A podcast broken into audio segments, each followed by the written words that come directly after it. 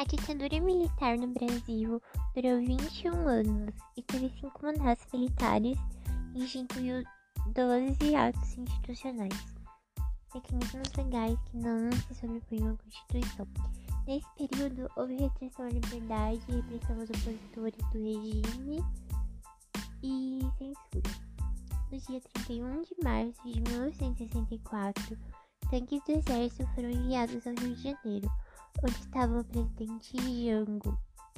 Três dias depois, João Goulart partiu para o exílio no Uruguai e uma junta militar se assumiu no, se e uma junta militar assumiu o poder no Brasil.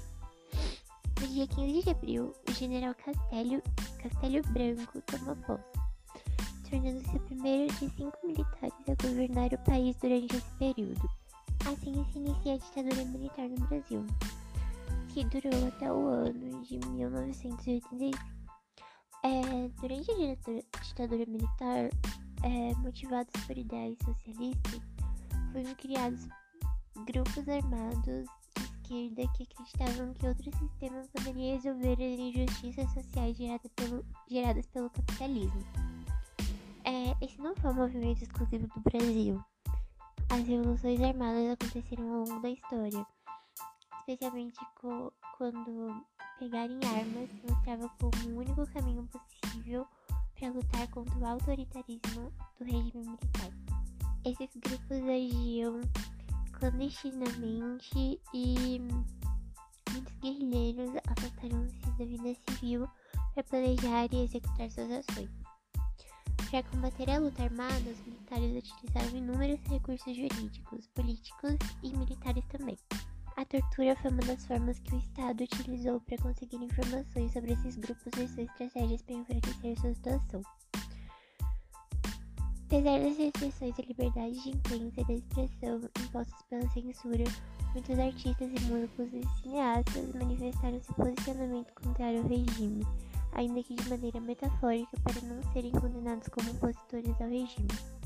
É, agora eu vou falar o que aconteceu no Brasil durante a ditadura militar. Primeiro momento foi marcado por Jânio Quadros, que assumiu a presidência em 1961, e nesse mesmo ano renunciou ao cargo. A partir disso, o seu vice-presidente, João Goulart, foi quem assumiu o seu lugar. A questão é que Gênio Quadros e João Goulart eram de partidos políticos diferentes e tinham projetos opostos para o país.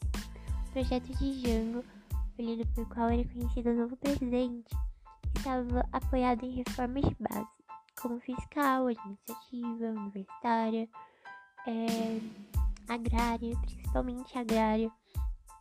É, além disso, o presidente trabalharia, era o representante trabalharista, trabalharista, trabalharista do legado de Getúlio Vargas. É, assim como mencionado, a reforma agrária era uma das principais propostas do governo de Jango e também a que mais gerava polêmica.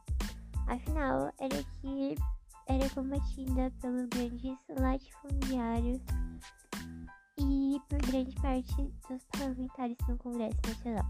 Foi isso!